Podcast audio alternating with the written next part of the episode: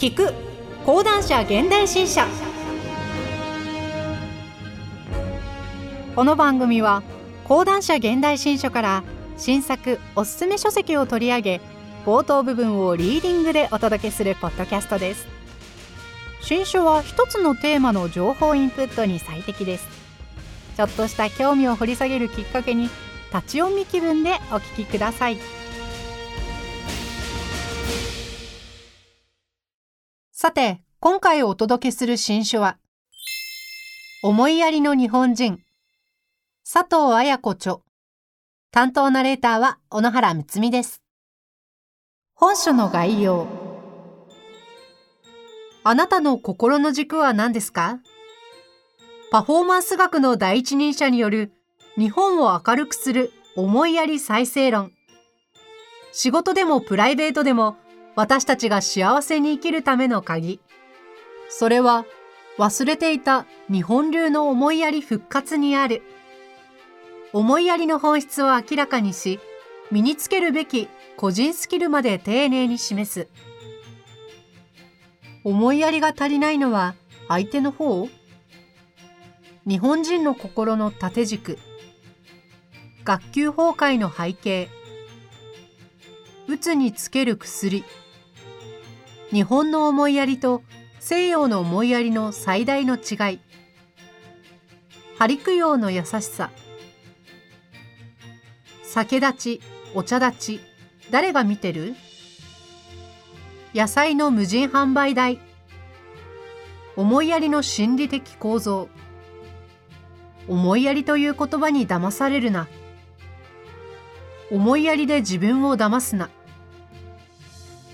おかげさまでの使い方。江戸の笠かしげ伏せの真髄。痛み分けの心。神様を天下の番人にした日本人。偉大な経営者は宗教心を持っている。宗教リバイバルは日本から来る。縦軸横軸を植え込む。自由で強いビリーフを持つ。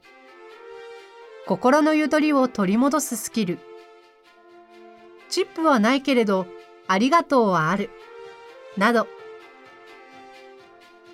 社会生活の中で思いやりがどんなに大切か。日本人がより思いやりの心を持ちそれをどう具現させるかのパフォーマンスのアートを描いた名著。日野原重明氏。聖ルカ国際病院理事長。思いやりは生きる原点。大切なことに気づく一冊。篠原よし子氏。添付スタッフ株式会社。代表取締役社長。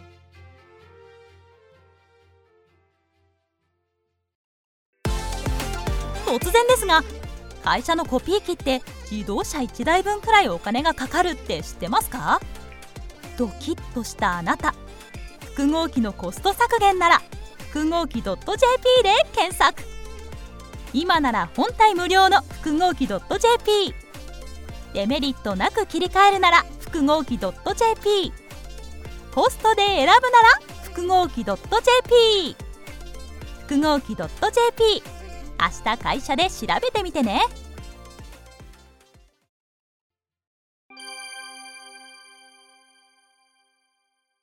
はじめに。すべての見えるものは見えないものに触っている。聞こえるものは聞こえないものに触っている。感じられるものは感じられないものに触っている。おそらく考えられるものは考えられないものに触っているのだろう。ノバーリス1772から1801信玄集談笑よりなんと長い道のりだったことでしょうか。ふと気づくと、日常生活を舞台とした自己表現をテーマにして、私は1979年から28年間もパフォーマンス学の研究と教育をやってきました。その中で私が言い続けてきたことは、パフォーマンスとは日常生活における個の前世表現であるということ。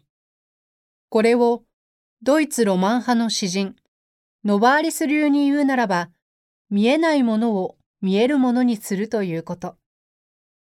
自分自身が持っている実力や前世をきちんと表現しましょうということです。始めるときは自己表現の研究と教育自己主張しないことを良しとしてきた日本人から見れば、そんなことは日本人の美意識に反しますよ。反感もあるし、大して広がらないでしょうよ。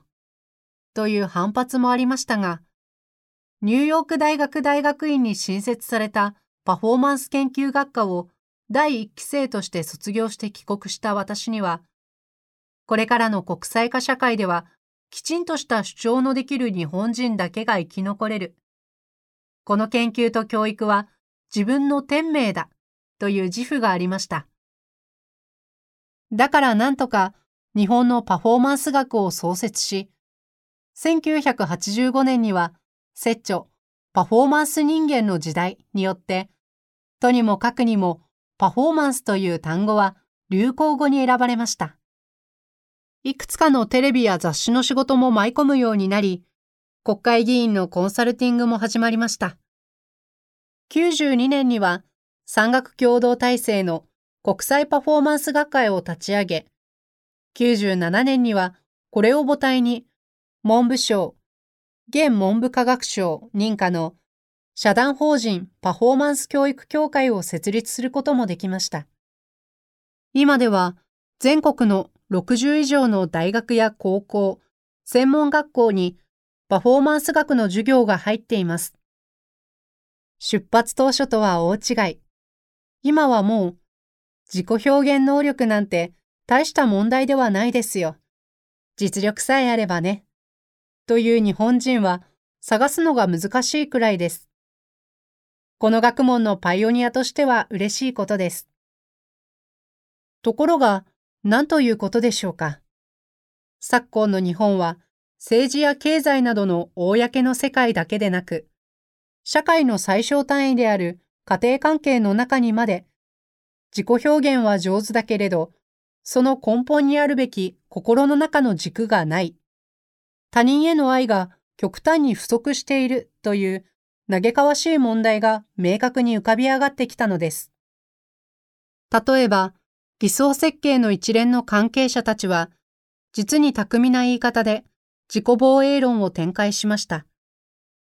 ホリエモンも村上ファンドの村上義明もしかり、彼らが株主のためと、とうとうとまくし立てる言葉の組み立て方、顔の表情筋の動かし方、声の出し方、姿勢や動作、いずれも意図された自己表現の外面性だけを捉えれば、パフォーマンスとしては上級レベルに入るものです。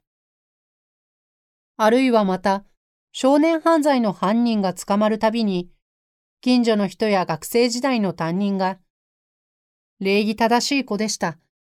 敬語もきちんと使えたし、挨拶もしていました。まさかそんなことをするなんて。と絶句するのも、彼らが外面的には巧みなパフォーマンスを身につけていたということでしょう。確かに自己表現のスキルは身についた。しかし、本来その寄って立つところの個人の前世、他者への愛情や優しさはどこへ消えたのか。自己主張や自己防衛のためだけではない、真に自己及び他者の存在に対する尊敬心のある優しさと愛情はどこへ行ったのか。そのことを悩み考えるうちに、私は最近、世話しない現代社会で私たちが思いやりを見失ってしまったことこそが、すべての問題の根源なのだと思うようになりました。思いやりという言葉を聞くと、何を今更当たり前のことをと感じる人はいるかもしれません。しかし一見当たり前に見えることに、実は深い意味が込められているということはよくあることです。私は思いやりについていろいろと考え、調べるうちに、これこそが私たち日本人が世界中に誇るべき特質ではないかと確信するようになりました。思いやりとは何か日本人が大切に心に温め、それによって隣人を愛してきたこの心の動きの本質は何か。そして、この日本流の思いやりは、例えばキリスト教的価値観を根底にした西洋の思いやりとはどのように違うのか。最初からパフォーマンスを個の前世表現と定義してきた私は、思いやりの復活こそが外面重視に勝手に走り出したパフォーマンスの意味を本来の正しいものに引き戻す鍵だと感じています。さらに言えば、今後は教育も文化も芸術も、そして経済行為さえも思いやりなしにはもはや真っ当な発展はないと明言してもいいでしょう。本書を通じてこのような考えを少しでも多くの人と共有できればと願っています。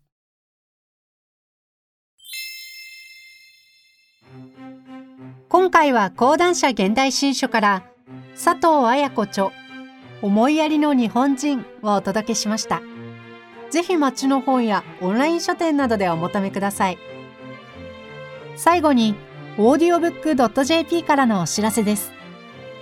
オーディオブックは家事をしながら、車の運転中など、好きな時間に本を音声で聞くことができるサービスです。audiobook.jp なら、日本語オーディオブック数がナンバーワン。講談社現代新書のオーディオブックはもちろんのこと、人気のビジネス書や話題の小説など、豊富なジャンルが揃っています。アプリをインストールして聞き放題プランに登録すると、最初の2週間は無料で何冊でも聞くことができます。ぜひ、オーディオブックを聞いてみてくださいね。ご利用は、アプリストアでオーディオブックと検索してみてください。